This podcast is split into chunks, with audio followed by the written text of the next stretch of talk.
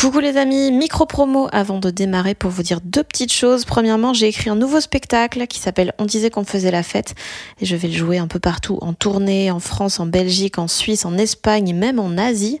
Euh, toutes les dates sont sur fannyruet.com. Et puis deuxième nouvelle, mon roman Bien sûr que les poissons ont froid sort en format poche le 2 mai et il sera dispo le même jour en livre audio. Je l'ai enregistré moi-même, j'ai trop aimé faire ça et je suis trop contente du résultat. Donc euh, yay I'm Sandra, and I'm just the professional your small business was looking for. But you didn't hire me because you didn't use LinkedIn jobs. LinkedIn has professionals you can't find anywhere else, including those who aren't actively looking for a new job but might be open to the perfect role, like me. In a given month, over 70% of LinkedIn users don't visit other leading job sites. So if you're not looking on LinkedIn, you'll miss out on great candidates like Sandra. Start hiring professionals like a professional. Post your free job on linkedin.com/people today. Salut, je m'appelle Fanny Ruet et vous écoutez Les gens qui doutent. N'attendez pas trop longtemps en tant que créateur pour vous lancer, puisque vaut mieux se planter tôt et continuer à avancer et continuer. Il vaut mieux se planter tôt que de ne rien faire. Et en écriture, c'est pareil. Les gens qui me demandent, mais euh, ah, j'ai j'ai envie d'écrire, qu'est-ce que vous me donnez comme conseil? Écris. Juste écris. Pose-toi devant ton ordi et écris, tu verras bien ce que ça donne.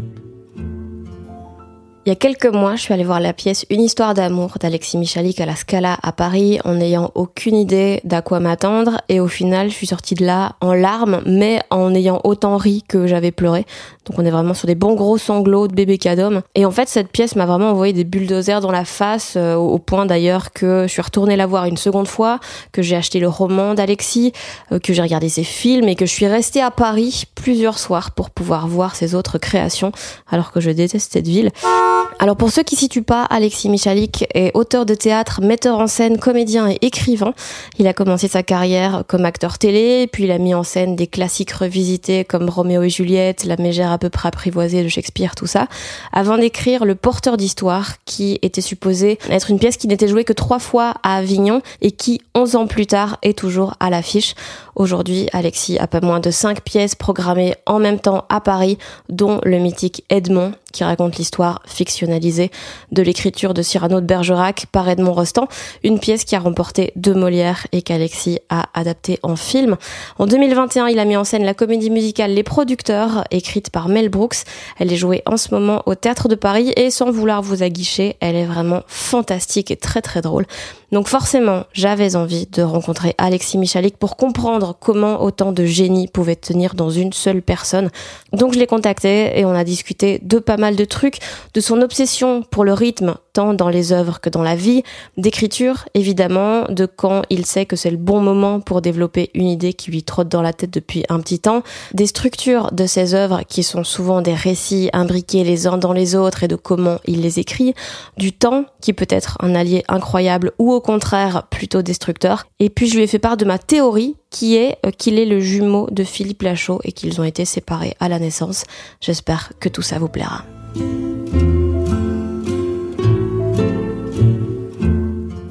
En vrai, il y y a plein de, il y a plein de trucs extrêmement drôles glissés dans, dans les pièces et tout. Genre moi, je- une histoire d'amour, j'étais évidemment en larmes pendant les trois quarts, mais à un moment, j'ai éclaté de rire toute seule comme une teubée au moment où euh, le frère euh, va chez le médecin, ils sont plusieurs et il dit ah il y a un pot de départ.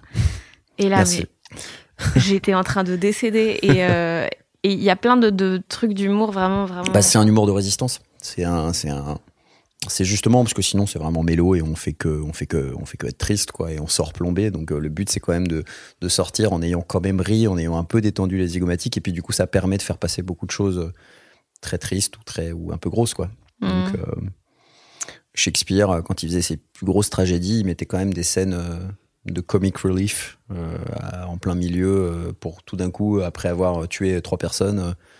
On se marre un petit peu et puis après on y retourne quoi. Mm. Donc euh, il mélangeait un peu les deux. euh. J'aime bien. euh, bon, de toute façon, on a, tout- on a besoin de comédie quoi. Tu pourrais écrire une comédie pure, vraiment. euh, Bah, je pense qu'Edmond, c'est ça s'en rapproche un peu. On est on est vraiment sur le registre de la comédie quand même.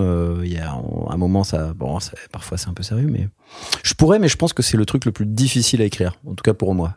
Hum, Je trouve ça très très dur d'écrire de la comédie. euh. Chacun a des facilités pour euh, pour euh, sel- selon ce qu'il écrit. Chaque créateur, il va avoir des trucs plus compliqués, plus plus simples.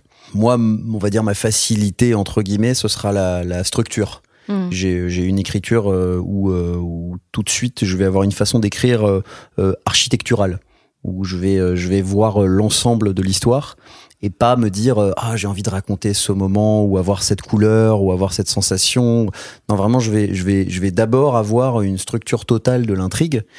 Euh, et donc ça c'est un peu mon, mon, mon domaine. Euh, Il y a des gens pour qui c'est un enfer la, structure, l'intrigue, raconter une histoire euh, qui se tient, qui se termine, avoir des, des tout ça c'est compliqué. Par contre ils sont super doués pour faire de la vanne, ou ils sont super doués pour le dialogue, ou ils sont super doués pour le drame ou pour ou pour écrire des choses magnifiques, de la poésie. Mhm. Euh, hein, mais euh, mais la poésie, euh, ben si c'est pas au service d'une histoire, à un moment, eh, ça reste de la poésie et ça n'est pas une ça n'est pas un spectacle quoi. Et dans ce contexte-là, écrire de la comédie, j'aime beaucoup, mais écrire que de la comédie, une une pure comédie, c'est un exercice que que je trouve très difficile.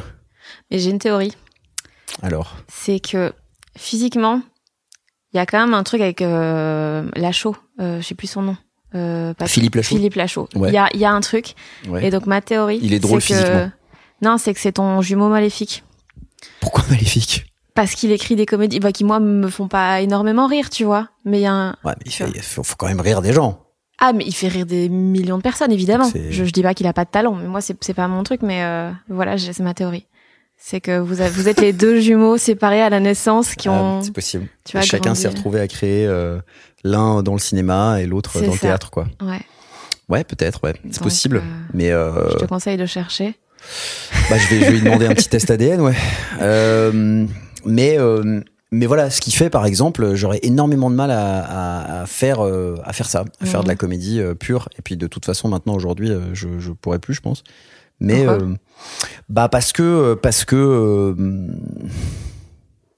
moi, à la base, avant, avant le porteur d'histoire, euh, je faisais des trucs qui étaient très comiques. Enfin, euh, là, je faisais des classiques revisités. Mhm. Euh, les, les premiers spectacles que je montais, c'était notamment La Mégère à peu près apprivoisée. C'était une, une comédie musicale un peu Monty Pythonesque.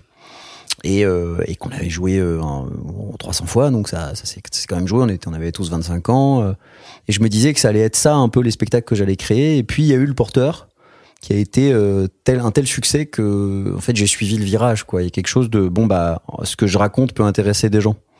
Euh, donc je vais continuer à raconter des histoires. Euh, et euh, et je sens bien que c'est quelque chose c'est la raison pour laquelle j'ai entre guillemets trouvé un public. Mhm. Euh, et que si aujourd'hui euh, je, je demain je faisais du stand-up déjà je suis pas sûr d'en être capable.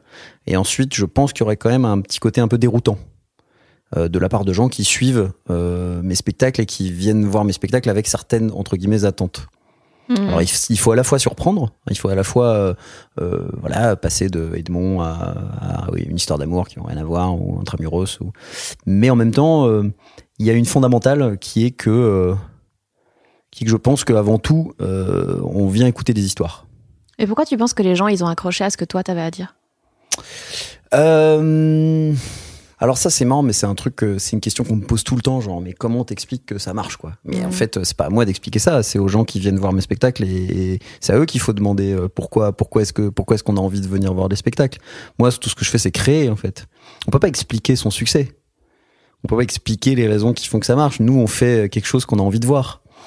Maintenant euh, c'est un exercice assez fastidieux de, de rétro-analyser un succès de, de quelque chose qu'on a fait ou de, une raison pour laquelle les gens, euh, ça les intéresse.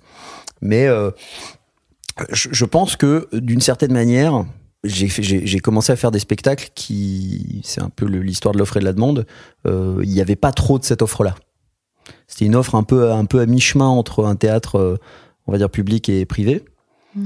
Et c'était euh, et c'était un théâtre hyper narratif, donc où tout était au service de l'histoire, sans tête d'affiche, avec une troupe, donc un théâtre de troupe, et avec euh, une écriture très cinématographique, voire sérielle, ce qu'on ne trouve pas beaucoup au théâtre, dans le paysage euh, théâtral français.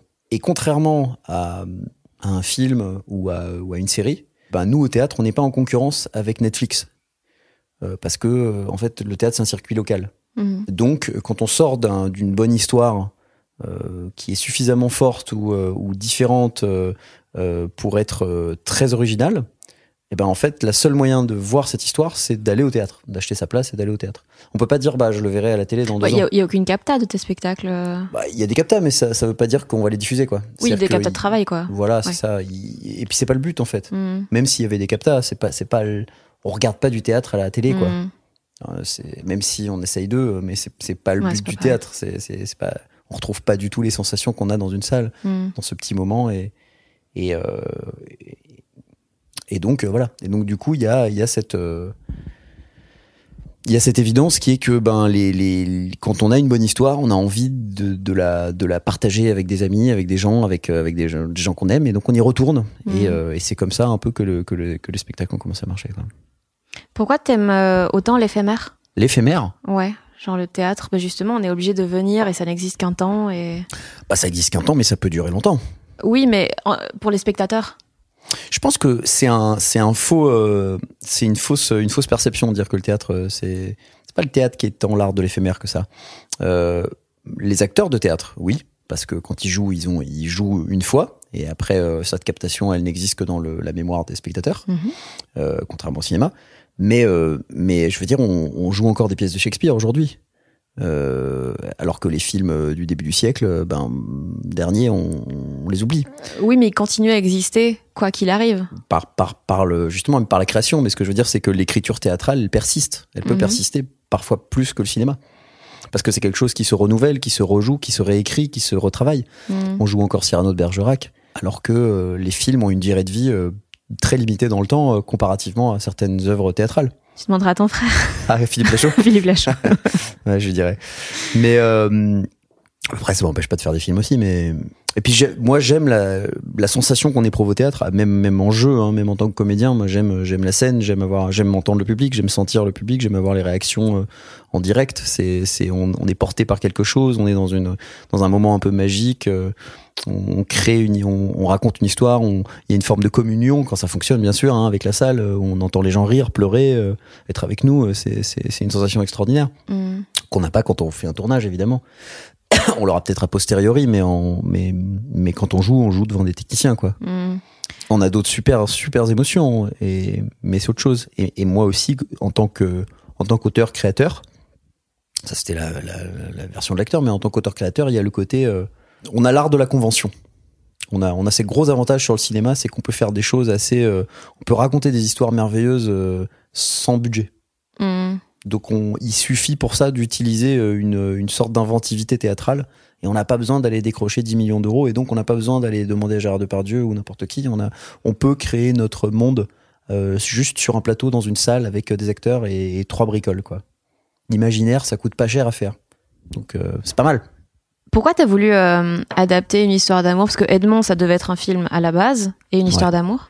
Euh, une histoire d'amour, en fait, euh, ce qui s'est passé, c'est que on a, on l'a, on l'a créé euh, début début 2020, Mhm. euh, en janvier 2020, et euh, dès la première, euh, tous mes amis du milieu cinéma et etc. m'ont tous dit, mais c'est un film, faut vraiment que t'en fasses un film. Et au début, moi, c'était pas quelque chose qui était prévu. Euh, donc je me disais oui bah peut-être euh, dans un avenir euh, lointain euh, peut-être j'y penserai mais bon on me dit souvent ça de mes spectacles aussi. Donc mais là particulièrement il y a eu quelque chose de c'est un film. Et puis deux mois plus tard il y a eu le confinement. Donc je me suis dit bon bah et si j'en faisais un scénario pour voir quoi? Et donc j'ai commencé à l'adapter en scénario et puis j'ai commencé à travailler dessus et puis au bout d'un moment je l'ai je l'ai fait lire et puis finalement bah, on a trouvé des financements et on est parti en tournage assez vite. Et puis euh, moi je, je- au départ il y a eu ce truc de me dire bon euh, si je le fais euh, je, je m'en fous. En fait je m'en fiche de le faire euh, de manière euh, entre guillemets bourgeoise. C'est-à-dire une manière bourgeoise de le faire ce serait bon bah on va on va proposer euh, le rôle des deux meufs à euh, Virginie Elfira et Marion Cotillard, espérer qu'elles acceptent, euh, décrocher un budget de 7 ou 8 millions d'euros, euh, faire le film de manière confortable, et puis euh, et on le sortira et on verra bien. Et on s'est dit, mais ça n'a pas grand intérêt de faire ça en fait. Enfin, pff, oui, euh, super pour, pour, pour le plaisir de faire un film, mais, euh, mais ce serait beaucoup plus excitant de pouvoir, euh, de pouvoir le monter avec euh, l'équipe de création, c'est-à-dire Mhm. avec euh, ces actrices. euh, Juliette, euh, Marika, Pauline, qui ont qui ont créé le rôle et qui euh, et qui sont pas connus euh, du grand public et euh, et arriver à faire ça et, et le faire entre nous quoi. Et, euh, et ça nous paraissait un, un, challenge euh, pour le coup vraiment intéressant. Et c'est presque autant pour ça que pour euh, que pour vraiment faire le film que qu'on est parti un peu dans cette idée-là. Et on l'a pas dit aux actrices. Et euh, on leur a fait croire que qu'on allait prendre d'autres actrices. Et puis on est parti en financement et et ben on, voilà, on a réussi à le financer comme ça. Et à partir de là, euh, ben c'était c'était super quoi. On l'a fait entre nous quoi. Pourquoi vous leur avez pas dit? Bah pour pas leur donner des faux espoirs au cas où on n'arrivait Ah pas ouais, à- monter le film quoi. Parce que c'est pas évident de monter un film. Ok. Il se resserre du thé. Quand tu disais tantôt ton travail sur la structure et tout, comment tu bosses du coup? Parce que j'ai entendu que tu, tu, tu mettais beaucoup genre des, des idées en stand-by, tu reviens, tu Ouais. t'arroses un peu l'idée, puis tu reviens plus tard et tout. Et puis une fois que tu commences vraiment à te dire, ok, là, je me... Déjà, à quel moment est-ce que tu te dis, maintenant, c'est le moment, c'est le bon moment pour ce projet-là? Euh, Est-ce que des fois, t'as cru que c'était le bon moment, en fait, c'était trop tôt? Euh, Ouais, euh, ou trop tard. Ah oui? Ouais, ça arrive aussi de se dire euh, bon allez, je me lance et puis en fait on commence et on fait j'ai plus envie. Ah, Ça fait plus partie de mon ça fait plus partie de mon momentum quoi. ok. Il y a il y a longtemps, j'avais je, je m'étais mis en tête d'écrire une série euh, bien avant euh, Netflix, hein, euh, il y a peut-être 10 plus de 10 ans peut-être. Euh, et je et j'avais commencé à me dire bah voilà, je vais faire une série euh, un peu visionnaire pour internet. C'est-à-dire que je vais je vais Je vais faire une série pour Internet. Cette phrase, déjà, Ouais, genre je vais faire une série qui va être diffusée sur Internet. Ouais. C'était à une époque où il n'y avait pas Internet. Ouais, ouais. Enfin, il y avait Internet, mais il n'y avait pas Netflix, il n'y avait pas de plateforme, il n'y avait pas de, il y avait pas vraiment de possibilité de raconter quelque chose sur Internet. Aujourd'hui, bon bah oui, hein, ça semble, ça tombe sous le sens. Mais à l'époque, je me suis dit tiens, je vais le faire moi-même. Je vais le, je vais tout, tout réaliser. euh, je vais, je vais le faire, je vais le monter. euh, mais euh, ça part de Ouais, à- j'ai- déjà à 19, 18, 18, 19 ans, j'avais réalisé un long métrage comme ça à l'arrache avec euh, un long? Ouais, ouais, avec, euh, avec une caméra CD, euh, donc il y a, il y a 20 ans. Avec, euh, on avait fait 28 jours de tournage, euh, on avait, euh, on avait récupéré une sorte de polar, euh, on avait récupéré des apparts, des bagnoles, des machins, puis on était parti en tournage, quoi. Et puis j'avais, voilà, j'avais réalisé, euh, bon, c'est nul, hein, mais, mais on, au final, j'ai quand même fait un film, quoi, qui est, qui est avec euh, trois personnes dans l'équipe, quoi. Vraiment, euh, c'était, euh, mais 50 acteurs, etc. Donc j'ai toujours eu cette espèce de principe de bon bah vas-y, euh, on va le faire, quoi. Ouais. Et, euh, et là, donc je commence à écrire et, euh, et, et puis au final, j'ai écrit euh, 800 pages de scénario et j'ai j'ai écrit une saison entière 800 de. pages. Ouais, ouais. J'ai écrit une, une saison de 20, 20 épisodes de, de 30 minutes, quoi. Et euh, c'était une histoire d'une famille euh, qui, euh, qui s'appelait les Martins et en gros une sorte de famille parfaite dont on se rendait compte que chacun des membres en fait euh, était un peu taré et, et, puis partait complètement en vrille, etc. Et ça, et c'était une sorte de saga euh, sur cette, euh, sur ce voilà, un truc un peu à l'American Beauty, euh, euh, un monde parfait qui se fissure, quoi. Et euh, avec beaucoup d'humour, de théâtralité, etc.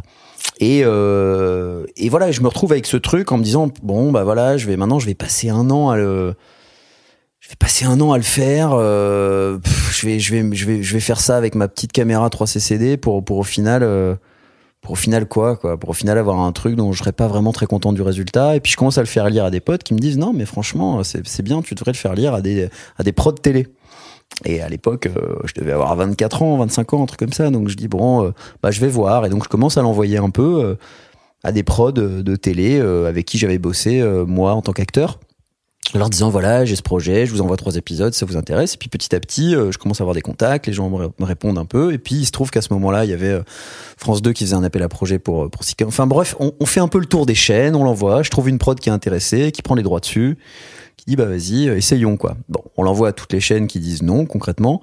Mais quand même il y a un petit intérêt qui est suscité de France 2 qui dit euh, c'est clairement pas notre ton c'est clairement pas notre cible mais on on décèle des qualités d'écriture euh, si vous voulez nous renvoyer des trucs bon voilà et l'histoire en reste là. Sauf que euh, à partir de ce moment-là ben euh, en fait euh, j'ai commencé à faire des spectacles j'ai commencé à faire euh, des courts métrages des films des machins. Et donc euh, au fur et à mesure où les années passaient euh, je rencontre régulièrement des producteurs et à chaque fois bah je leur parlais notamment de cette série. Ils me disaient bah, tu veux pas me faire lire? Je disais oui oui oui. Et je faisais lire et ils disaient mais purée mais c'est super il faut le faire en fait. Et donc à chaque tous les tous les deux ans en gros un prod reprenait les droits de cette série déjà écrite et refaisait le tour des télés et puis, euh, bah, en fait, sans rien changer, euh, sans changer un mot de la série, Oui, parce euh, que le nom avait grandi. euh, voilà, comme comme moi, en fait, on commençait à me connaître un peu plus. Ben, de temps en temps, il y avait des chaînes qui commençaient à être intéressées, intéressées par cette série-là. hmm. Et puis, au final, on en arrive à un moment où euh, où euh, il y a une chaîne notamment qui dit non mais ça, ça peut nous intéresser, mais il faudrait peut-être réécrire, machin, ceci, cela, et, et vraiment je me suis dit j'ai plus envie. Et, et lâcher tous les droits, dire prenez ça, faites-en ce que vous voulez. Non, bah non parce Non. que ça vient avec moi. Enfin il y a un truc de c'est on, on achète aussi l'auteur quoi. Il y a pas juste euh, Mm. c'est mener un projet, euh, c'est une tanasse quoi. Et euh, et voilà. Et suite à ça, euh, mais ça a été, je faisais d'autres choses hein, en même temps, hein, mais il y avait toujours ce truc qui traînait quoi, puisque c'était déjà écrit quoi. Et puis euh, suite à ça, on s'est dit bon bah peut-être qu'il faut en faire un long métrage, mais un long métrage fou quoi, parce que 800 pages. Donc peut-être qu'il faut en, faire un long métrage euh, qui ferait euh, 300 pages de scénario, qui durerait 3 heures, mais euh, et ce serait un film fou à, à financer, pourquoi pas euh, Il faut réinventer le cinéma, etc. Et je me suis, euh, je me souviens m'être retrouvé à, en tournage à un moment où j'avais un peu du, du temps libre euh, en tant qu'acteur, quoi. Et je ressors mon truc et je commence à, à, à rentrer dedans et à couper, à couper, à couper, à couper. Et au bout d'un moment, j'ai fait non, mais j'ai plus envie de raconter cette histoire. C'est passé, quoi. Mm. Ça, ça, ça appartenait à mon moi de 25 ans et, et maintenant c'est plus moi, quoi. Donc euh, j'ai voilà, j'ai rangé le projet. Et il a jamais euh, existé, quoi. Mm. Et inversement, évidemment, il y a d'autres trucs où je me dis bon bah ouais, euh, non ça, bah une histoire d'amour par exemple, c'est assez marrant parce que euh, c'est une histoire en trois temps en fait. Même dans les interviews, tu fais des structures. Ouais. j'ai- c'est comme ça, hein, je raconte des histoires. Mm. Au départ, euh, ça commence avec euh, avec une vraie histoire d'amour. Donc j'étais dans une histoire d'amour.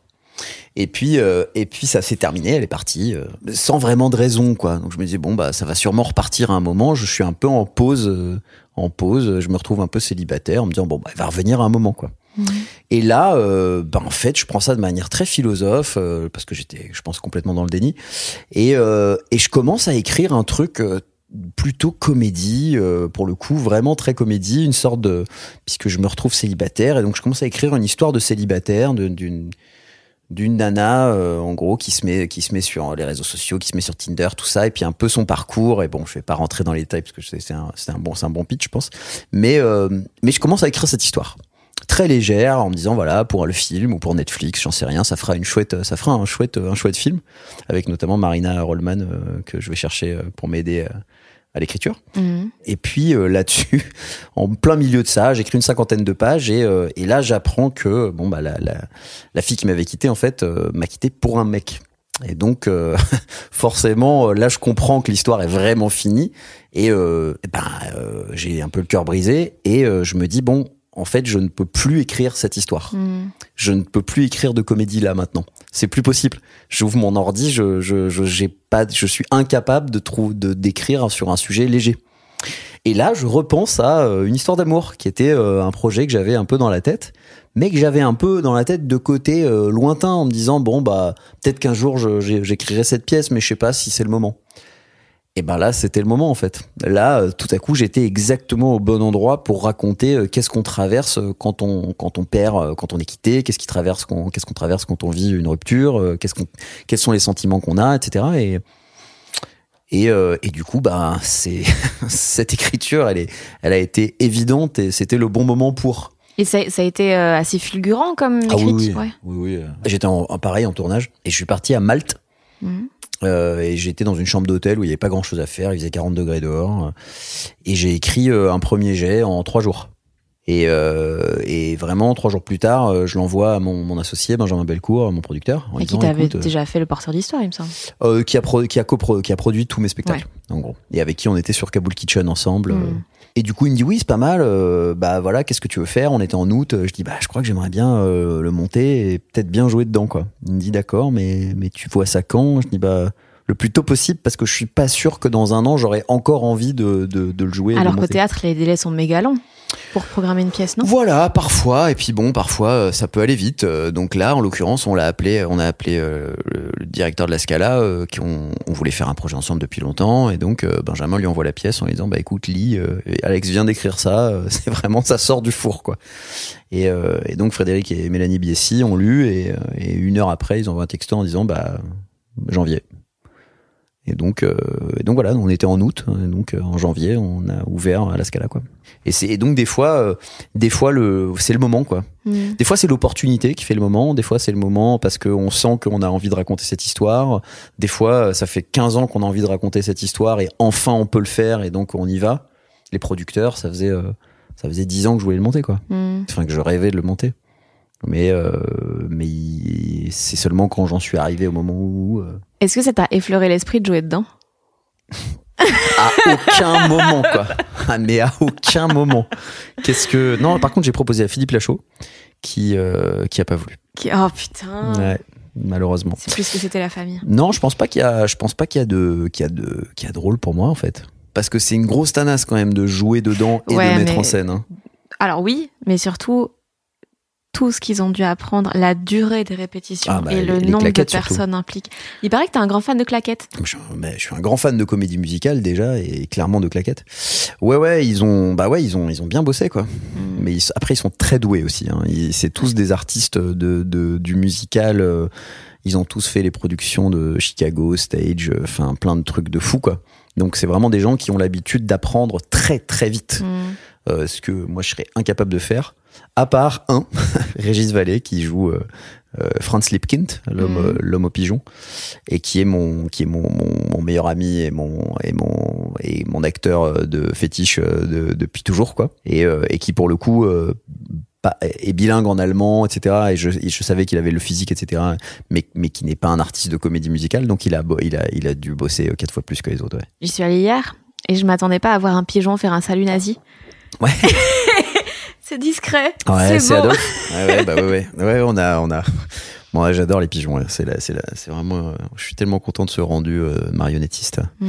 Et question con, mais je me suis posé la question qui a traduit les textes, enfin les chansons? Alors, les tradu- la traduction, c'est c'est de Nicolas Angèle. On a fait un casting de traducteurs en fait à l'époque. Ok. On a dit bon voilà, on a cherché, on a, on a, on a eu, on a eu plusieurs traducteurs qui ont bossé sur euh, quelques scènes et quelques, et quelques chansons. Et, euh, et globalement, vraiment, c'était que des, des super traducteurs. Enfin, on a eu des, vraiment des bons résultats. Il n'y avait pas eu un, il y a pas eu une énorme dichotomie. Mais j'ai aussi bossé euh, avec euh, avec celui avec qui je me suis dit que ça allait être le plus facile de travailler avec moi. Parce que euh, bah moi je suis bilingue, ma mère est anglaise, euh, je suis à moitié anglais, je parle très bien l'anglais. Et donc, euh, je, je- je savais qu'au final, j'allais proposer, remodeler en travail, en répétition, en ceci, en cela. Mm. Et donc, et donc, il fallait quelqu'un qui soit apte à accepter de, de tout le temps se remettre en question et de tout le temps repartir et dire bon bah vas-y on réécrit cette phrase, on réécrit ça. Et c'est ce qu'on a fait vraiment jusqu'à jusqu'à la fin quoi. Mhm. Et, et pour les acteurs, ça a été aussi euh, pour tout le monde ça a été compliqué parce que d'habitude ils ont l'habitude d'arriver et que le texte est prêt, prêt et puis ils ont appris leur partoche et leur et là vraiment en, en travail tout le monde on disait genre ah, cette phrase on, on peut trouver mieux et on changeait la phrase alors que les acteurs ont déjà appris Mhm. la phrase d'avant. Mais c'était c'était passionnant comme travail quoi. Est-ce que le fait que tu sois relativement control freak, ça rassure les gens parce qu'ils voient que tu sais où tu vas, ou est-ce que ça les ça les angoisse un peu justement? Ah bah je pense que ça les rassure quand même. Euh, on a toujours plus tendance à avoir confiance en quelqu'un qui semble savoir où il va quand même. Je pense. Oui. Euh, après, faudrait leur demander, mais ouais, un acteur euh, quand il voit que le metteur en scène il ne sait pas du tout ce qu'il fait, c'est pas très rassurant. Ouais. hein, euh, Tu joues encore beaucoup là au... en télé? Non, enfin ça m'arrive, ça m'arrive. Télé, ciné, de temps en temps, je, je fais des petites. euh, ouais, je sais pas, j'aime bien en fait. C'est que je sais que c'est pas c'est pas genre le truc le plus important de ma vie. Mm. mais euh, mais c'est plutôt cool de, de, de se retrouver sur un sur un projet euh, et de mettre son cerveau un petit peu en off et de pas avoir la responsabilité de tout le plateau et tout le film et tout le montage et, et juste de venir et de et de jouer et de prendre du plaisir à jouer et, et à rencontrer des partenaires et avoir des surprises et de pas avoir tout prévu c'est pas mal comme les vacances quoi c'est sympa ça fait du bien de, de juste déconnecter et de, Tu n'es pas censé trouver que ce sont des vacances. de, de jouer oui. mais si, c'est des vacances, euh, c'est un métier merveilleux. En fait, ce qui est compliqué quand on joue, c'est pas de jouer, c'est entre deux projets, c'est l'attente, c'est l'humiliation quotidienne de, du casting. De, Ouais, de que- dépendre du regard des autres uniquement quoi. oui, euh, de, de est-ce que je vais être désiré l'année prochaine Est-ce que je vais réussir à avoir euh, du travail Est-ce que je vais réussir mais, mais un comédien qui joue, il est heureux en fait. Mm. Euh, je dis pas que c'est hyper facile, évidemment, qu'il y a, qu'il y, a, qu'il y a du travail, évidemment, qu'un comédien qui joue la même pièce 100 fois, 200 fois, 300 fois, il faut y retourner, il faut avoir cette usure, il faut ceci, il faut cela, mais, mais, euh, mais c'est quand même génial, c'est un métier de passion, quoi. Et en plus de ça, c'est même pas un métier où il faut avoir fait 20 ans de base de classique avant de, avant de jouer, quoi. Mm. Toi, t'as fait, t'as fait des maths de base? Oh, je fais des maths euh, vite fait quand même. hein. J'ai fait un bac S, quoi. J'ai fait, ouais, j'ai fait une fac, j'ai fait, j'ai fait six mois de maths. Ok. Et puis tu t'es rendu compte que tu voulais être comédien? Je pense que je le savais avant, mais mais euh, mais juste euh, j'ai fait euh, les six mois réglementaires pour rassurer ma mère et puis après une fois qu'elle en fait ma mère elle a, elle a vu mon premier euh, je pense qu'à 18 ans j'ai trouvé un agent et j'ai commencé à faire des des des des, des castings quoi et la première fois que j'ai fait un tournage j'ai montré le chèque à ma mère et elle m'a dit bon bah ça va tu peux, tu peux arrêter la fac c'est bon Et voilà. Ok. Et qu- qu'est-ce qui t'animait là-dedans? Dans le fait de jouer? Ouais. Bah, je sais pas, je, je me sentais à ma place, quoi. Il y avait un truc où j'ai fait du, j'ai fait le club théâtre euh, du collège euh, lycée euh, à Jules Ferry à Paris. Et euh, chaque année, on montait une pièce, et, et pour moi, c'était vraiment le meilleur moment de l'année, quoi. Il y avait un truc de de- d'évidence de, d'aller jouer. euh, je me sentais hyper à ma place, quoi. Je, Mhm. je prenais beaucoup de plaisir à, ouais, à jouer. Et en fait, euh, c'est marrant, mais quand j'ai commencé à faire de la mise en scène, euh, je devais avoir 20 ans, je pense un Mhm. truc comme ça, quand j'ai monté mon, mon premier spectacle. Mais dans ma tête, ça me semblait déjà très tard. Hein, euh, dans ma perception du temps à l'époque, je me disais, euh, bah, j'ai déjà 20 ans et je suis pas encore Leonardo DiCaprio, quoi. Pff, la honte. Qu'est-ce que je fais? Bon, bah, je vais monter un spectacle. Et bon, évidemment, quand, avec du recul, je me dis, ah ouais, quand même, euh, je suis parti à Avignon à 22 ans avec un spectacle. Mais t'as l'air d'avoir un rapport assez curieux au temps. T'as l'air d'être absolument obsédé par le rythme, autant dans tes pièces que dans ta Mhm. vie. Ouais, euh, mon ami Benjamin dit que j'ai une, une hyper, euh, qu'est-ce qu'il dit Une hyper conscience de la mort. Nickel. ok, et du coup, tu veux faire le plus de trucs possible? Ouais, en tout cas, c'était le cas jusqu'à jusqu'à maintenant, ouais. Euh, ouais, je pense qu'il y avait quelque chose de. C'est pas tant faire le plus de trucs, c'est. euh, ça dépend aussi d'où on vient, euh, le milieu d'où on vient, les nos origines, nos machins, nos, nos ce qui nous drive quoi, ce qui nous, ce qui nous- Moi, je, je pense qu'il y a quelque chose où très tôt. Enfin voilà, j'avais pas des parents qui pouvaient me payer un studio, euh, j'avais pas, j'avais pas une famille euh, qui pouvait me, me trouver des passe droits. euh, je, je veux dire, je suis parti de rien quoi il y avait vraiment un truc de bon bah si j'ai envie d'y arriver, il va vraiment falloir tout donner dès maintenant quoi. Mais il va falloir que je mette tout euh, si j'ai envie de jouer, si j'ai envie d'en faire mon métier, si j'ai envie qu'il se passe quelque chose euh, à la hauteur de ce que j'ai envie qu'il se passe. Ben c'est maintenant, c'est pas plus tard quoi. Pourquoi tu te t'as été touché particulièrement par Cyrano, euh, par Edmond du coup parce que t'es t'es l'inverse en fait parce que Cyrano il ose pas et donc il se rend malheureux. Toi c'est l'inverse. Oui, mais il est sublime. Oui. Cyrano, il y y a- il y a cette phrase qui dit, euh, qui, qui m'a, qui m'a particulièrement touché euh, quand j'ai, quand j'ai lu la pièce pour la première fois, je pense. Euh, un moment, euh, donc, donc c'est dans le premier acte et, et il vient de faire annuler la représentation et il y a Lebray euh, qui lui dit mais où te mènera la façon dont tu vis, quel système est le tien? Et Cyrano dit j'irai dans un méandre, j'avais trop de parties trop difficiles à prendre, j'ai pris lequel, mais le plus simple et de beaucoup. J'ai décidé d'être admirable en tout pour tout. Mais il est quand même malheureux. Oui, ben après, parce qu'il a un gros nez. euh. moi, j'ai pas, j'ai pas de gros nez. Tout va bien. Enfin, j'ai- j'ai un nez conséquent, mais non, mais je veux dire, il est malheureux. Il est, il est pas malheureux. Il est pas, il est pas malheureux parce qu'il est admirable. Il est malheureux parce que parce que il aime quelqu'un qui ne l'aime pas en retour. En tout cas, pense le, le pense-t-il. Il est malheureux parce oui, que mais il y a cette notion de pas rejeté. oser, de pas aller chercher ce dont on a envie. Oui, mais en, en contrepartie, il ose plein de choses. Il écrit, il se bat, il avance. Il, il- sur tous les domaines, en fait, il, il est, il est parfait. Oui, mais pas sur celui qui. Nous, on l'aime parce qu'il est triste, mais à côté de ça, c'est un héros. Hmm. Je veux dire, il est imbattable. Il fait des choses que personne ne pourrait faire. Il va, il va dans le camp ennemi euh, récupérer euh, le, le, le foulard qu'a perdu euh, de Guiche. Mm. Il, fait, il traverse les frontières, il revient. Il est, il est, c'est un héros quoi. Il a quelque chose d'incroyable, mais c'est un héros à la française parce que c'est un loser malgré le fait que ce soit un héros. Tu penses que c'est vraiment français ça de faire des. Hyper français. On aime les perdants magnifiques, on aime les contestataires. On aime les gens qui qui sont pas dans le système, les gens qui sont juste euh, des gens qui ont de l'argent et qui gagnent et qui euh, qui ben, on les déteste.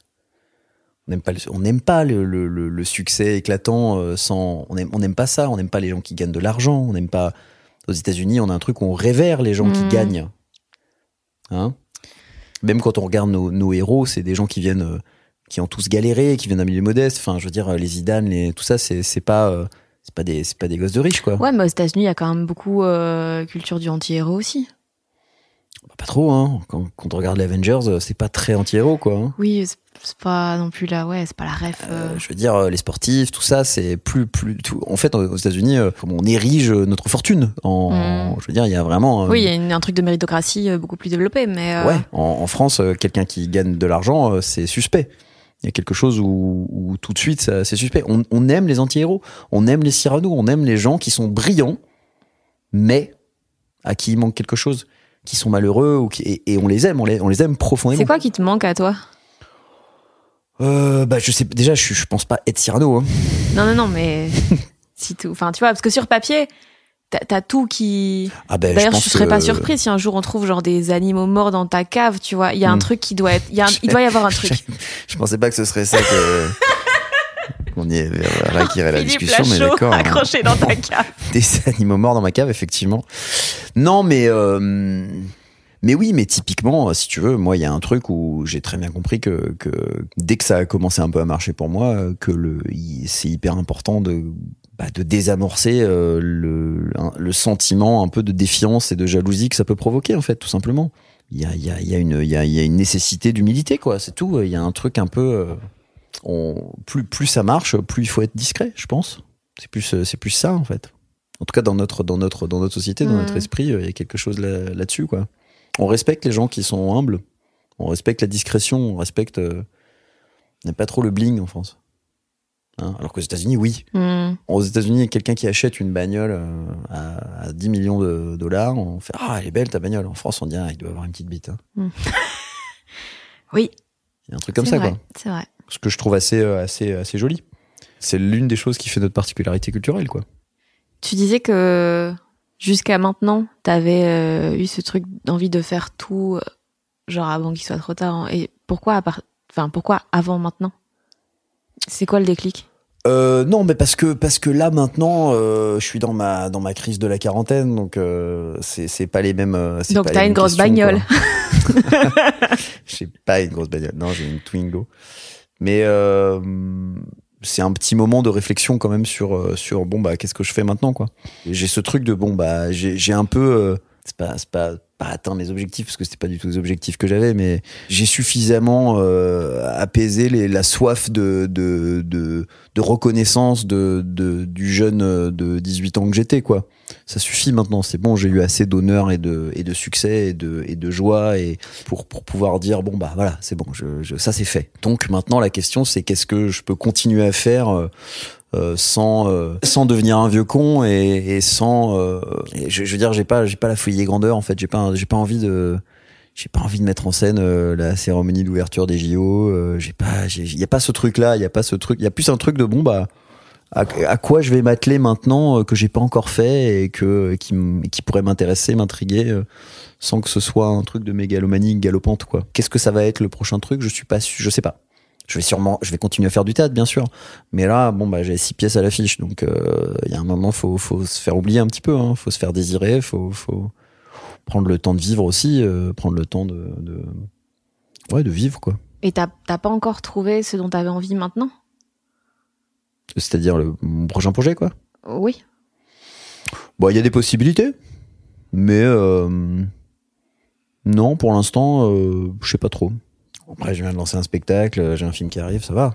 Oui, mais c'est vrai que quand j'ai vu qu'en 2019, t'avais sorti un roman et un film, j'étais comme oh come on. Ouais, mais bon, le roman, j'ai passé trois ans à l'écrire, donc euh, c'était plus un truc de, de ça, ça. Je trouve que ça sortait en même temps, mais mais je, Mm. je l'ai pas fait exactement en même temps, quoi. Mais c'était pas curieux de pour toi qui, enfin, je suppose que tu vois quand même un peu les histoires en images, Mhm. De devoir écrire un, un truc. euh, Bah si, mais c'était justement un exercice que j'avais pas. Non, et je, non, moi je vois pas du tout les histoires en images. Je suis pas du tout quelqu'un de l'image. Je suis vraiment quelqu'un de la, de la narration. Euh, je suis nul en dessin. euh, vraiment, je sais, je suis pas, j'ai pas le sens de l'esthétique, quoi. C'est quelque chose, je ne, je me projette pas du tout visuellement. C'est vraiment ce que je raconte qui compte. Tout est au service de l'histoire. Et tu, tu vois pas un peu les scènes euh, au moment où tu les écris euh, Un peu, mais c'est c'est pas un truc visuel. Il y a des il y a des créateurs qui sont très euh, ils voient le, le ils voient le type de, de de caméra qu'ils vont prendre quand ils vont filmer, ils voient euh, ils voient la couleur que va avoir la scène. Moi, je suis pas euh, incapable de me projeter là-dedans.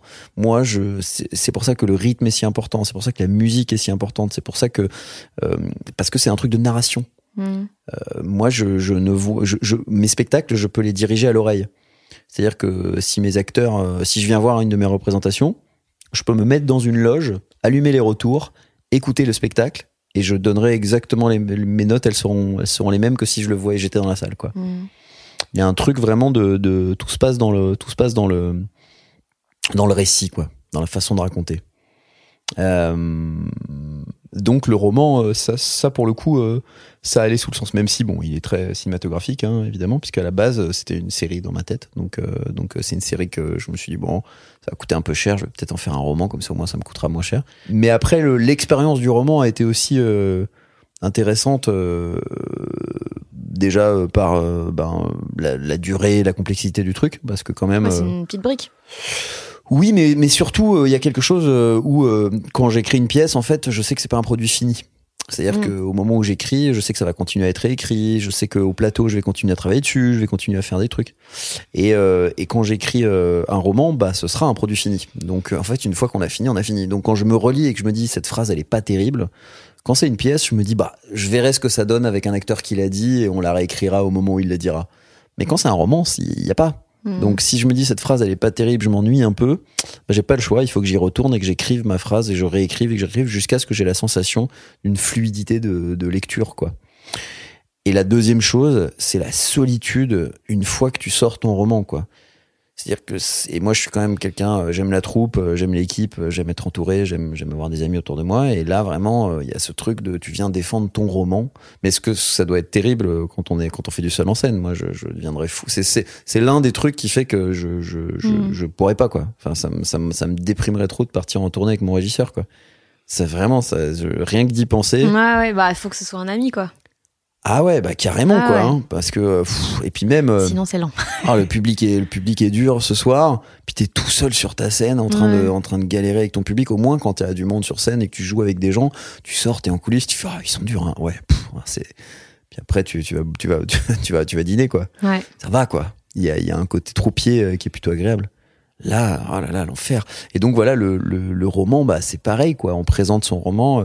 Ce qui est drôle, c'est quand on a une bonne nouvelle et que que t'as ta bonne nouvelle, mais ça doit être pareil aussi seul en scène, tu vois. Bon, t'as ta prod un peu, mais tu vois, t'as as un bon article ou une bonne Ouais, nouvelle et tu reçois le truc. Tu fais hey Et puis, c'est tout. et puis c'est tout en fait. ouais. tu te donnes une petite tape dans l'épaule et puis tu passes à autre chose. Euh, tu l'envoies à ta mère le premier, et puis bon, au bout du troisième, tu fais bon, je vais arrêter de les saouler. Alors que dans le théâtre, dans la Mhm. troupe, dans le cinéma, c'est génial parce qu'une bonne nouvelle, tu la partages avec tout le monde et tu la célèbres. Allez, venez, on va, on va sabrer le champagne. On est nommé au Molière, c'est fou. Ah, regardez, euh, et Oui, on a... euh, première fois que t'es nommé au Molière au bout Mais de pour tout le monde, c'est 17. toujours super. non, mais pour tout le monde, un bon article, on se le Mhm. partage, on se l'envoie, on est tous contents. Eh, t'as lu Ah ouais. euh, Il y a un truc quand même assez, assez, assez formidable, quoi. De, de la même manière que quand on gagne la Coupe du Monde de foot, euh, c'est pas pareil que quand on gagne en solitaire euh, un truc de boxe ou je sais pas quoi. Bah Mhm. ouais, on. Ouais. Voilà, moi, je, moi je- j'ai besoin, j'ai besoin de la troupe, quoi. T'écoutes beaucoup de musique? Ouais, tout le temps. Tout le temps, et il y en a beaucoup dans mes spectacles d'ailleurs. Ouais, bah putain, j'ai été vachement étonnée des- euh, d'entendre les Rapture euh, dans Histoire Ah ouais d'amour. Ouais, Eh ouais. ben, figure-toi que The Rapture, c'est la, c'est la chanson qui a inspiré la pièce. Ah oui, j'avais lu ça. Ouais, ouais. En fait, j'étais eh ben, j'étais à Bruxelles d'ailleurs. Comme quoi, même à Bruxelles, il peut, peut y Il peut avoir se de passer des. Ouais.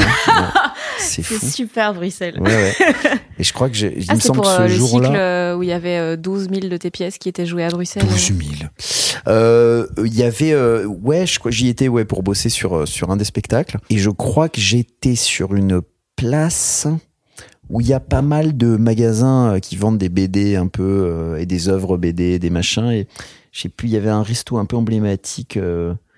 Je crois qu'il devait y avoir Pierre Marcolini dans le coin et il devait y avoir un resto un peu emblématique dans lequel j'avais mangé un truc très bruxellois. Je sais pas Un si sais pas si c'était du vol au vent ou un truc comme ça, fait un truc très. euh, je sais plus ce que c'était. Mais enfin bon, bref. Et ce jour-là, j'écoute euh, The Rapture. Et en écoutant cette, euh, cette chanson, j'ai la dernière scène de la pièce. Dans ma tête, très clairement, je vois cette dernière scène avec. euh, je vois ce mec assis sur le canapé en train de fumer une clope. Je vois, je vois la danseuse derrière. Je vois la petite. Je vois cette scène de fin et je. Et je me repasse la musique dix fois, vingt fois, et je vois ce moment où le noir va se faire et où c'est la fin de la pièce. Et je me dis, putain, ça ferait une super fin. Et de manière presque chelou, je me dis, ah, je le jouerais bien ce rôle. Ça, serait, aurait du sens que je le joue. Mais j'ai absolument pas la pièce, hein. j'ai juste la scène de fin. Et c'est comme ça que, est né le début de l'histoire, quoi. Non, hein, sur une chanson. Mais du coup, comment tu, comment tu bosses tes, tes structures? C'est peut-être une histoire d'amour, ta pièce qui a la. La structure la plus simple. la- ouais. Oui, euh, à la fois oui, à la fois non, parce que souvent dans mes structures les plus simples se cache quand même une, une complexité de narration, euh, comme par exemple dans Edmond. En Edmond, c'est une structure très linéaire. Mhm. Hein, c'est, il n'y a pas de saut temporel. On est vraiment sur le mois de création d'Edmond, quoi. Et pourtant, la complexité de la structure tient au fait que toute la pièce de Cyrano est, est dedans. Oui, c'est quand même une histoire dans une histoire malgré tout. Voilà, il y a l'histoire de Cyrano qui est intégrée dans la vie d'Edmond. Ouais. Donc là est le- l'espèce de tour de passe-passe structurel, pourtant qui a l'air très linéaire. Euh, et dans une histoire d'amour, euh, c'est une histoire euh, qui semble très linéaire, et pourtant il y a vraiment deux parties distinctes. Et, et, et toute la complexité d'une histoire d'amour, c'est que dans la première partie, sans qu'on s'en rende compte, on amène euh, tous les éléments qui vont faire qu'au moment où on, s'at- où on va découvrir un peu plus William et la petite, on les connaît déjà. Hmm. Et on s'en est pas rendu compte parce que nous, on a vraiment assisté à l'histoire de. oui, les de- personnages secondaires sont devenus les principaux, quoi. euh, voilà, exactement. Et, et, et donc tout se rejoint à la fin avec tous ces personnages qui ont autant d'importance les uns que les autres. Et, et dans cette espèce de, de ces dernières 30 minutes, il y a un truc où bah en fait on peut comprendre et s'identifier un peu à chacun Hmm. et comprendre euh, quelle est la souffrance de chacun et pourquoi ils en sont là, etc. Et, et donc ça c'est ça c'est aussi comment arriver à, à structurellement à faire avancer cette histoire mais sans perdre de rythme tout en tout en étant léger, léger, en amenant beaucoup d'informations et en, et en ayant l'impression de, de, de pas avoir une scène informative. euh, Voilà. Mais oui, c'est clairement le- la structure la plus linéaire de toutes. Et, euh, et je sais plus ce que c'était la question du coup. Mais du coup, comment tu bosses tes structures? Est-ce que t'es oui. du genre à avoir l'air d'un enquêteur avec un milliard de post-it sur tous tes murs? Est-ce que tout se passe dans ta tête? Est-ce que Ouais, plutôt, ouais. Ça se passe dans ma tête. euh, en gros, euh, en fait, euh, ça se passe dans ma tête. J'y pense un peu, j'y pense, et puis je me dis tiens, j'ai à peu près un truc. Quand j'ai à peu près un, un petit squelette, je me dis tiens, est-ce que je le, je je le mettrai pas sur papier? Puis je le remets sur papier un petit peu, je le dans une note d'iPhone, quoi. Et puis après, j'y retourne de temps en temps. Je le laisse, je laisse reposer. Souvent, quand on laisse reposer, en fait, il y a d'autres idées qui reviennent. Hmm. Et ça s'agglomère et ça commence à devenir quelque chose. Et quand j'ai mon début, mon milieu, ma fin et que je suis capable de le raconter, bah, je vais le raconter à quelqu'un. Ah, donc c'est déjà bien avancé quand tu quand, Quand tu je commence à écrire Ouais. Ah ouais, bah j'ai mon histoire, ouais. Ouais, j'ai mon histoire. T'as t'as jamais euh, ce truc que, que beaucoup beaucoup d'auteurs euh, disent de j'écris, je sais pas encore qui, ce qui va se passer, mais je me laisse aller et puis ça finit par euh, devenir un peu logique ce qui va se passer. Non, Jamais. jamais. Control freak jusqu'au bout. C'est pas control freak, c'est que je vais pas me lancer dans de l'écriture si je ne sais pas pourquoi je raconte cette histoire. Tu peux savoir, euh, tu peux connaître les émotions que tu vas. Si j'ai pas la fin, non, je, je travaille pas par thème, je travaille pas par émotion. Quand j'écris un truc, je me dis pas ah ça, je vais chercher à raconter telle émotion ou je vais chercher à raconter tel thème ou telle image. Pour moi, je travaille, je raconte cette histoire pour la fin. La fin va m'expliquer, va, va- le- la fin d'une histoire, c'est ce qui fait que les gens disent ah ok c'est pour ça qu'il m'a raconté tout ça. Le Hmm. final, il est primordial que, que ce soit euh, en, en stand-up ou en, au théâtre ou au cinéma ou n'importe où. La fin d'une histoire, c'est ce qui fait que les, les spectateurs sortent en disant genre, ok, c'est pour ça qu'il m'a raconté toute cette histoire. Elle est, elle est, elle est essentielle. Et d'ailleurs, d'ailleurs, euh, moi, les, les spectacles de stand-up qui, m'ont le plus touché, c'est ceux qui à la fin font sens. C'est ceux qui à la fin, il n'y a pas eu juste des vannes, il y a eu un truc Mhm. de ah ok la vache, tu m'as raconté tout ça pour ça. euh, non seulement tu m'as fait rire, mais en plus tu me racontes quelque chose que j'ai pas vu venir. C'est genre quel spectacle? Oh, Il y en a plein. euh, oh, Il y en a plein. John Mulaney en général, j'adore.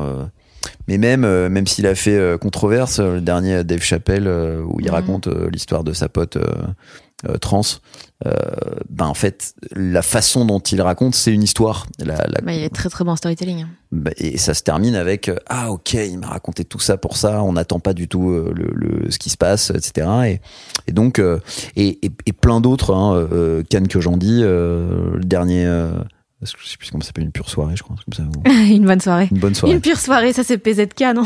C'est quoi une pure soirée? C'est une chanson c'est ça? Euh, Je pense qu'un un truc de Michael Youn et PZK, un truc du style. peut-être ouais.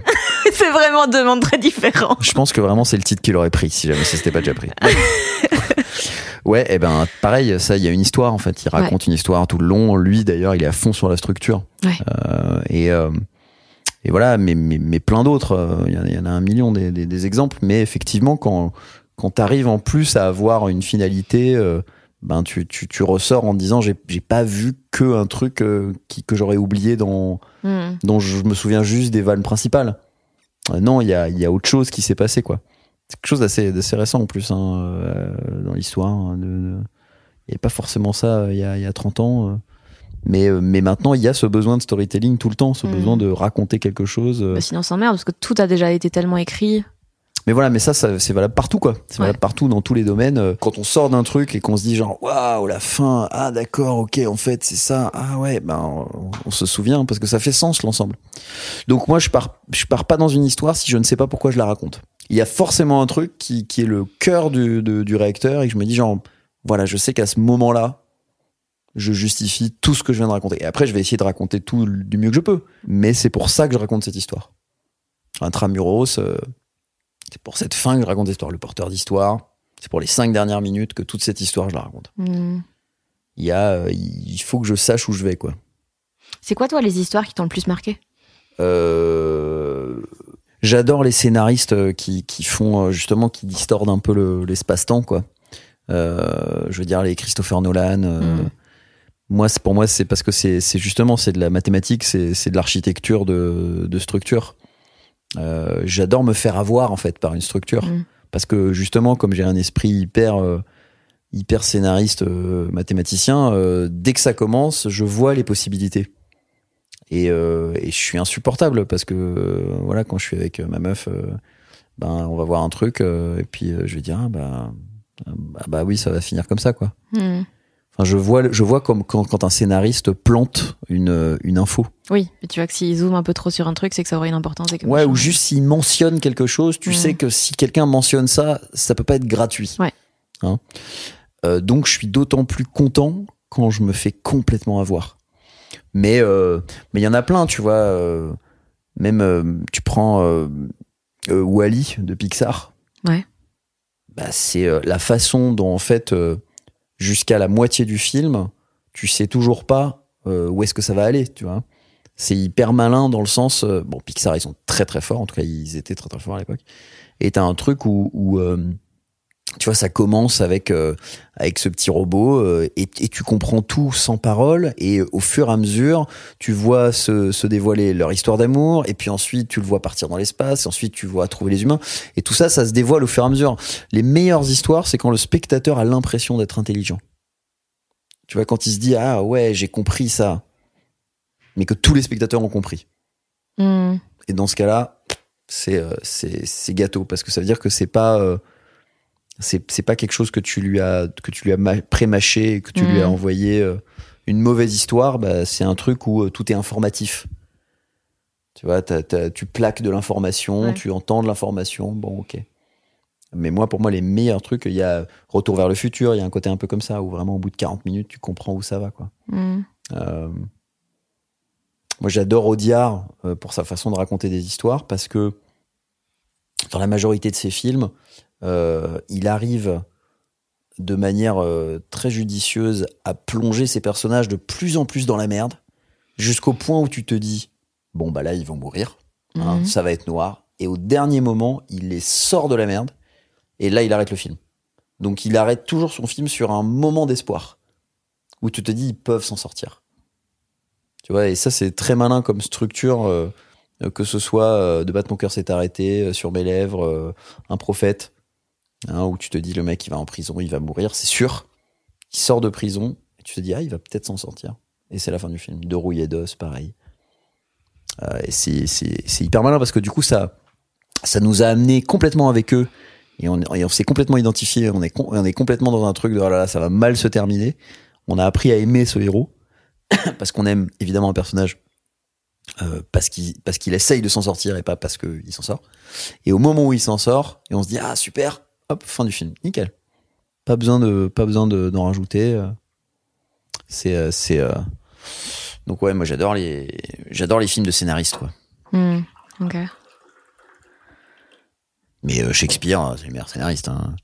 Si on parle de, tu vois de théâtre, Richard III c'est brillant. Enfin t'as t'as t'as t'as des histoires de dingue à chaque fois. À chaque fois il est il est trop fort quoi. Tu te sens jamais vidé d'avoir euh, écrit, sorti toutes les choses que t'avais à sortir et donc t'as l'impression que, que t'es à sec Genre, c'est-à-dire C'est-à-dire, euh, tu viens d'écrire un truc, c'était éprouvant. Genre, par exemple, à la fin du roman. T'écris Ouais. pendant trois ans. Mais Est-ce Non, que... tu rigoles ou quoi? C'est pas vidé, c'est un, c'est un, c'est un soulagement énorme. Et t'as- tu t'es pas en mode, ok, là c'est bon, laissez-moi ressentir des choses, me, me re- requinquer, on va dire. Mais non, je suis en mode, ah là là, je vais pouvoir prendre des vacances, je vais pouvoir sauter dans la mer, ça va être super, c'est bon, j'ai fait mes devoirs, quoi. Oui, mais justement, en, ter- en termes de travail, je veux dire. Est-ce que t'es pas en mode, ok, maintenant vous me foutez la paix Le temps que je me remplisse de vrais trucs de la vie? Bah, déjà, je prends du temps pour moi.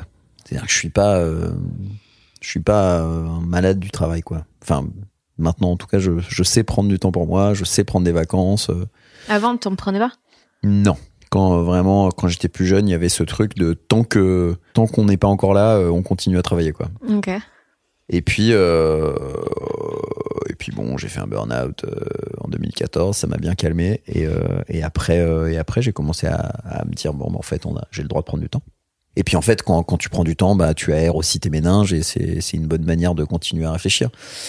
Mais euh, non, j'ai pas ce sentiment-là. J'ai vraiment pas ce sentiment-là de me dire, est-ce que de me dire quand j'ai terminé un truc, non, j'ai vraiment ce truc de, de satisfaction de, du travail. Enfin, si je suis content de ce que j'ai fait, bien sûr, évidemment. Si c'est si c'est nul, bon là, tu, c'est chiant, mais mais euh, mais si je suis content et que je me dis non, mais là, ça tient la route, c'est bien, je suis allé au bout de mon truc. Non, c'est c'est un, un sentiment de d'accomplissement quoi. Et comment tu sais que t'es allé au bout du truc? Bah quand t'as fini quoi. Enfin, tu vois. Oui, mais comment tu sais que tu peux pas faire des modifications qui rendront ça encore meilleur? Ah, ça peut être, mais, mais, mais peu importe. Enfin, déjà, quand t'as fini ton roman qui fait 700 pages, euh, les 700 pages, rien que le fait d'aller au bout Mm. de ces 700 pages, t'es, t'es, t'es- c'est un, c'est un, c'est un, c'est un long marathon, quoi. Il y aura sûrement d'autres étapes de travail, mais déjà, c'est fait, quoi. Le plus Mm. dur est fait, en quelque sorte. Ouais. Euh, sur les producteurs, par exemple, euh, je me souviens quand on est arrivé à peu près à la moitié des répétitions, on va dire, un peu plus de la moitié, mais à peu près la moitié des répétitions, on avait fini en salle de répète. Et on allait ensuite aller en, en- dans la salle, dans la Mhm. vraie salle, pour faire, euh, pour mettre les décors, pour mettre la lumière, etc. Moi, à ce stade, dans ma tête, c'est bon, bah voilà, j'ai fait mon travail. La mise en scène est là. Ça y est, le spectacle, il existe. Maintenant, on va rajouter de la lumière, on va rajouter de la technique, on va bosser, etc. Mais moi, mon boulot, il est fait. Et à ce moment-là, il y a un sentiment de satisfaction, de soulagement, de bah voilà, je, je, je suis, je suis devant mon, mon- le résultat et j'en suis content de ce Mhm. résultat. Je le vois, je suis, je suis, je suis objectif dessus, quoi. La première fois que le porteur d'histoire en a fini, vraiment, j'ai eu un truc de Ah, bah voilà, ça y est, ça existe, je le vois le spectacle. Je, je vois quand c'est pas bien, hein, aussi. Hein. Euh, premier jour de répétition des cercles des illusionnistes, je suis sorti, j'étais dépité. Dépité. Je me suis dit, mais oh là là, je, je, je sais pas pourquoi j'ai écrit ça, pourquoi je suis là, qu'est-ce que je fais? Puis bon, après, on retourne au travail, et puis on finit par y trouver quelque chose de. Quelque chose de, de, de mieux, quoi. Mhm. On essaie de, de rebosser, et puis au final, bon, le truc sort, et puis. euh, puis c'est toujours plus important d'aller au bout et de sortir que de rien faire, quoi. Que de lâcher, quoi. Vu que dans, dans, tes, dans tes histoires, la narration fait que c'est toujours très excitant, qu'on n'a pas le temps de s'ennuyer et tout, est-ce que des fois t'es un peu frustré de la réalité? Parce que tu veux dire que dans la réalité, on s'ennuie? Bah, il y a quand même plus de temps mort, quoi. Ah, quand même, hein, la réalité nous apporte un sacré lot de rebondissements. hein. Quand même, hein, là, depuis deux ans, on vit quand même des trucs. euh, Ouais, mais c'est pas des bons rebondissements. bah, ça dépend, parce que on peut se servir de tout ça pour nous, les artistes, en tout cas, nous, les créateurs, on se sert de tout ça. C'est de la matière. Hein, je veux dire, les, les... on revient à l'Amérique, mais quand Donald Trump est passé, pour eux, c'était du pain béni pour tous les, les talk-shows, pour tous les, les, les humoristes. euh, pff, royal, quoi. et toi, le confinement, ça t'a apporté un truc positif? T'as réussi à en tirer quelque chose? Bah, j'ai écrit un scénario euh, et puis j'ai monté mon film et oui, au final, euh, j'en ai fait quelque chose quand même. Après, euh, puisque ça, puis ça m'a apporté autre chose aussi le confinement. moi, pour la première fois depuis dix ans, les théâtres ont fermé et j'avais plus de pièces à l'affiche. Et je me suis retrouvé tout à coup à à souffler un peu quoi et à me dire ah c'est pas mal quand même. Ah, parce que ça te stresse encore maintenant Quand tes pièces sont à l'affiche, même si c'est des trucs qui tournent depuis longtemps? Bien sûr. Mais pas, mais c'est pas du stress de est-ce que ça va marcher ou je sais pas quoi. C'est, c'est, c'est juste que c'est des responsabilités en fait. Même si, euh, même si je délègue beaucoup et que j'ai la chance de, de m'entourer de plein de gens super, etc. Mine de rien, un spectacle, c'est pas comme un film en fait. C'est pas un objet qui est, qui est figé. C'est un spectacle vivant. Il se passe des choses tous les jours. Il y a des comédiens, surtout en cette période de Covid où ben voilà, il suffit qu'il attrape le Covid et puis bon, on arrête la pièce quoi. Donc il faut toujours euh, chercher des nouveaux comédiens, remplacer, euh, s'assurer que s'assurer que la pièce tourne bien, que ça décale pas, que que qu'ils vont pas euh, prendre 10 minutes de plus, euh, qu'ils vont, qu'ils vont continuer à, à maintenir le, ce, cette énergie, ce rythme. Parfois, il y a un acteur qui va commencer à dériver, à jouer plus du tout le bon truc, donc il faut revenir, il faut le remettre dans le droit chemin, il faut, faut dire bon, euh, là, il va falloir retravailler ce- ce- ce- cet aspect du personnage. Et, euh, et c'est normal, c'est ce qu'on fait habituellement quand on est metteur en scène d'un spectacle, c'est notre boulot. Mais c'est très très rare d'avoir six spectacles en même temps. Et donc à chaque fois qu'on accumule et qu'on rajoute un spectacle, ben, ça rajoute des, ce type de responsabilité, de stress et de questionnement. Et c'est génial parce que ça fait bosser toutes ces personnes-là et ça c'est incroyable et c'est une grande source de fierté de pouvoir se dire que tous ces comédiens ils jouent et ils défendent ces rôles et ils sont, j'espère, heureux de les défendre. Et le public aussi, mais, mais, mais c'est euh, du travail, évidemment. Et c'est pas du travail euh, qui me permet euh, de me projeter sereinement dans une nouvelle création. Euh, parce que, bah, en fait, j'ai de la maintenance à faire, j'ai des, j'ai des trucs à gérer. euh, Ouais, déjà avec la maintenance, chez toi, c'est un boulot à temps plein, quoi. Bah ouais, quand il y a quand il y a beaucoup de plus il y a de spectacles, plus c'est un travail quoi. Mm. Et donc c'est c'est une c'est un c'est génial. Je peux évidemment, je suis vraiment très hyper heureux d'avoir tous ces spectacles qui, qui tournent, mais mais moi j'aimerais bien j'aime j'aime bien continuer à créer quoi. J'aime bien continuer à écrire. Donc euh, donc euh, pour arriver à, à à écrire, pour arriver à créer, il faut avoir l'esprit libre en fait. Je pense. Enfin, on écrit jamais mieux que dans des conditions où on a l'esprit un peu libre. Donc euh, elle est là là. Euh, donc tout à l'heure tu parlais de est-ce que tu te sens vide euh, après une création? Non, c'est pas une après une création, mais parfois c'est plus dans cette espèce de d'accumulation de responsabilités qui fait que je je c'est pas c'est pas se sentir vide, c'est se sentir un peu euh, épuisé quoi. C'est Mhm. qu'il y a un truc de ben j'ai pas la j'ai pas l'espace de cerveau nécessaire là pour euh, pour ouvrir un nouveau chapitre. Voilà. Donc euh, bah de ce confinement, qu'est-ce qui s'est passé? Bah il y a eu cette perception de ah tiens mais là j'ai pas de responsabilité le soir. T'as remarqué, je dis toujours, je dis souvent, là j'étais en tournage et donc j'écrivais. Mm. Parce que quand je suis en tournage dans une autre ville, je sais que je n'ai pas la responsabilité d'aller voir les spectacles. Parce que je suis ailleurs. Et, et c'est pas non plus que j'ai pris des vacances, Mm. c'est que je suis en train de travailler. Mais la chance avec le tournage, quand tu, quand tu bosses, quand t'es comédien, c'est que ben, tu travailles pas tous les jours. Donc quand tu te retrouves au Maroc euh, pendant trois mois pour tourner une série, ben tu bosses deux, trois jours par semaine et puis le reste du temps, T'es au Maroc. t'es au Maroc, mais t'es un peu, euh, un peu dans un appart ou dans un hôtel, et donc, même si euh, tu vas faire des trucs, émerge une forme d'ennui.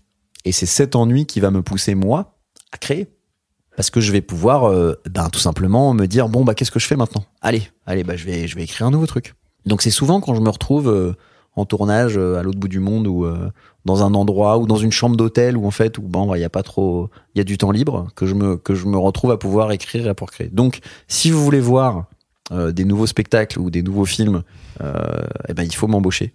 Il faut m'envoyer tourner quatre mois sur une série en Thaïlande ou je sais pas où et puis et puis là bah je vais écrire plein de nouveaux trucs. Parce que si je suis en vacances, bah je vais vouloir être en vacances et et si je suis à Paris, bah en fait euh, j'ai des spectacles à gérer quoi.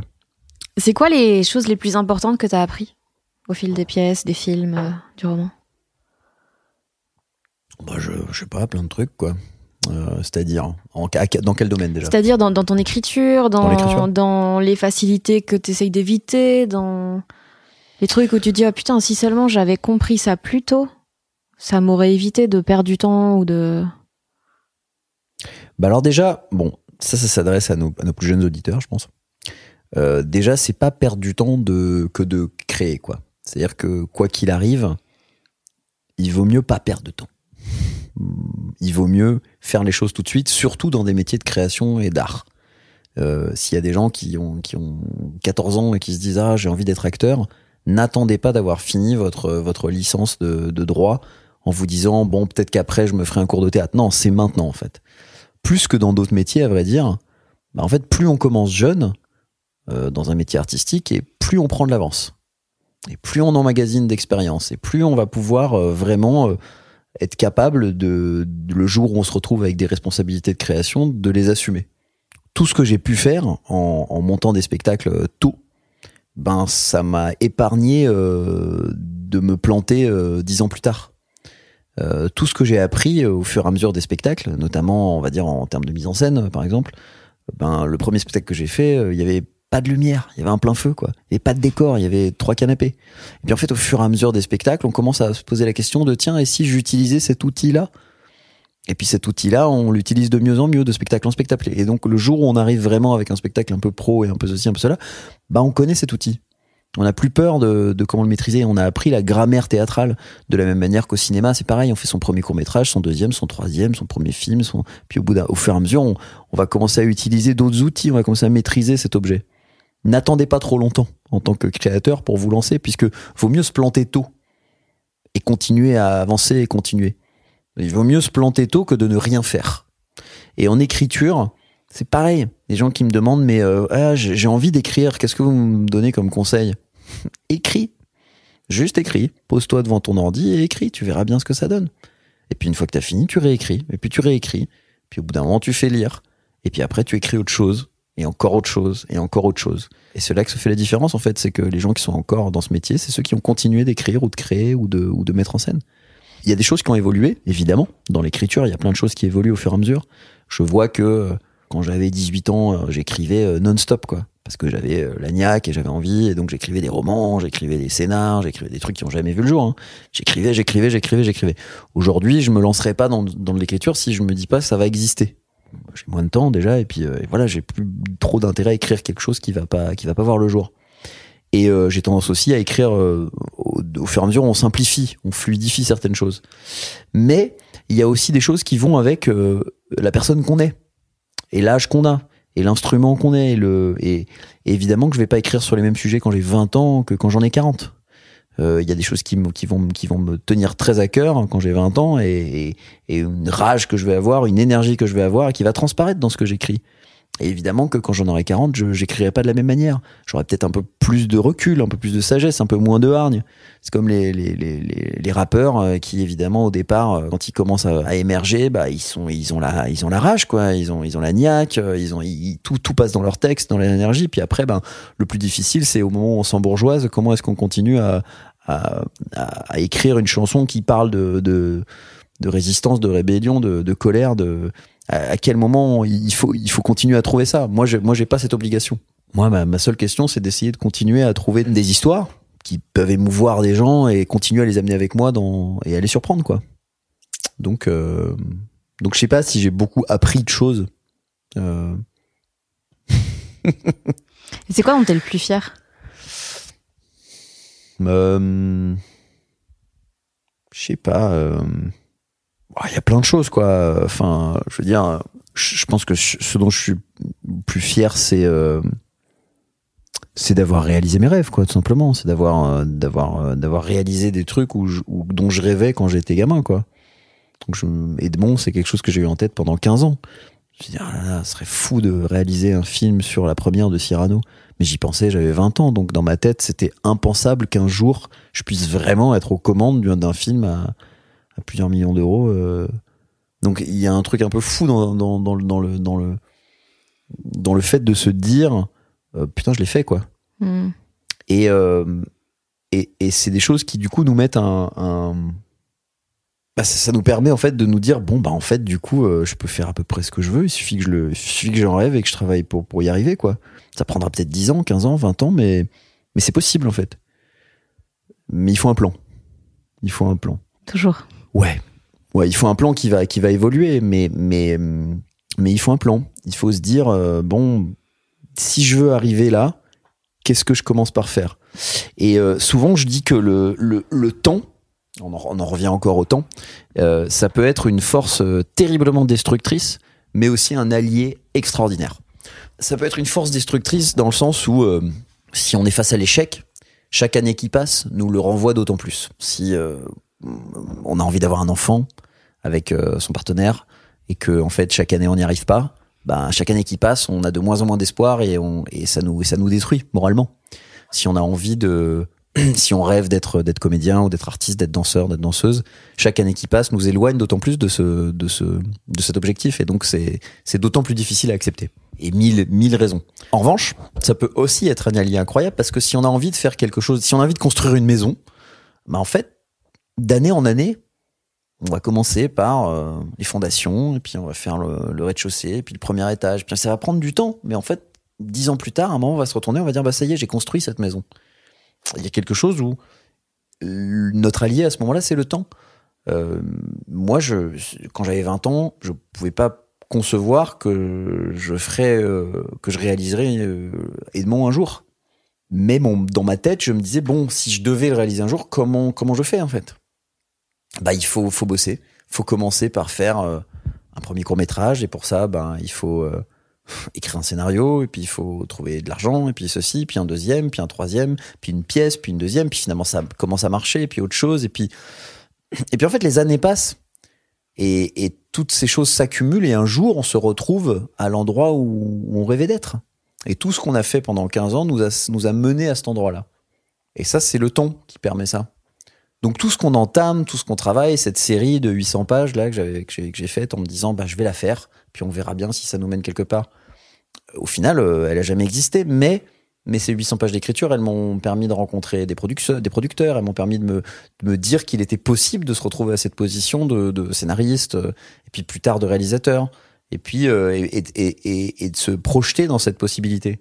Donc, euh, plus on commence tôt et plus on, on, y, on y travaille et, et plus c'est possible. Il a, je sais plus quel golfeur disait euh, euh, à un moment il, il, faisait plein de tournois et puis il avait et puis on lui dit mais vous avez vachement de chance en ce moment et il dit ouais mais alors c'est fou plus je plus je m'entraîne plus j'ai de la chance. Et il n'y a pas de mystère quoi. Voilà, c'était la fin de ma masterclass. Ouais. Merci beaucoup. Merci. Merci d'avoir écouté les gens qui doutent. J'espère que ça vous a plu autant qu'à moi. Dans la description euh, de cet épisode, vous trouverez tous les endroits où suivre Alexis sur les réseaux, mais aussi et surtout les liens pour assister à ses pièces, pour trouver son roman ou pour regarder ses films. Si vous avez aimé ce podcast, n'hésitez pas à le partager, à vous abonner, à mettre des étoiles sur iTunes ou Spotify, voire à soutenir sur Patreon ou Acast si vous le voulez et si vous le pouvez. Vous pouvez faire des dons de la somme de votre choix. Et puis évidemment, vous pouvez me suivre moi sur les réseaux, Fanny Ruet sur Facebook, Twitter, Instagram, surtout sur Instagram, c'est là que je poste le plus de choses. Il y a chaque semaine des chroniques, euh, France Inter, il y a des podcasts, il y a des blagues et des photos de bébés chats parce qu'on adore ça. Des bisous Et j'oubliais de vous dire que cet épisode avait été mixé par le fabuleux, l'incorrigible Maxime Moitieu. When you make decisions for your company, you look for the no-brainers. If you have a lot of mailing to do, stamps.com is the ultimate no-brainer. Use the stamps.com mobile app to mail everything you need to keep your business running with up to 89% off USPS and UPS. Make the same no-brainer decision as over 1 million other businesses with stamps.com. Use code PROGRAM for a special offer. That's stamps.com, code PROGRAM.